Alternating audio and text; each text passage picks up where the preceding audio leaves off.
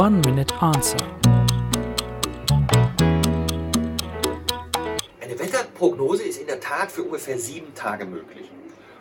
Und weil das so ist, ist natürlich die Frage vollkommen berechtigt, wieso kann es eigentlich sein, dass man voraussagen kann, wie das Klima in 10 oder möglicherweise in 100 Jahren aussieht. Das Ganze ist ein bisschen ähnlich wie, Achtung, ein Fußball- und ein Volleyballspiel. Wenn man jetzt drüber nachdenkt, was soll das denn? Der Gedanke ist folgender. Beides sind Ballspiele.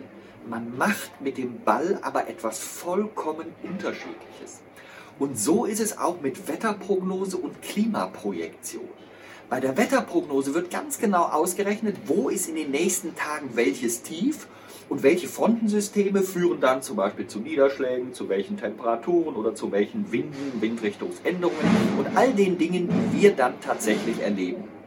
Beim Klima geht es um die Statistik des Wetters. Das heißt, ich lasse ein solches Modell ganz lange laufen und schaue mir genau an, wie verhalten sich über einen längeren Zeitraum diese Tiefs und Hochs und was verändert sich über einen längeren Zeitraum. Ziehen die Tiefs im Mittel irgendwann aus irgendwelchen Gründen woanders hin. Und dann kann ich tatsächlich eine statistische Aussage treffen. Und diese statistische Aussage, die hängt immer ab davon, wie wir Menschen uns verhalten. Also wie verändern wir unseren Energieverbrauch, Schrägstrich, wie viele werden wir eigentlich so. Und all das zusammen heißt dann am Ende Klimaprojektion.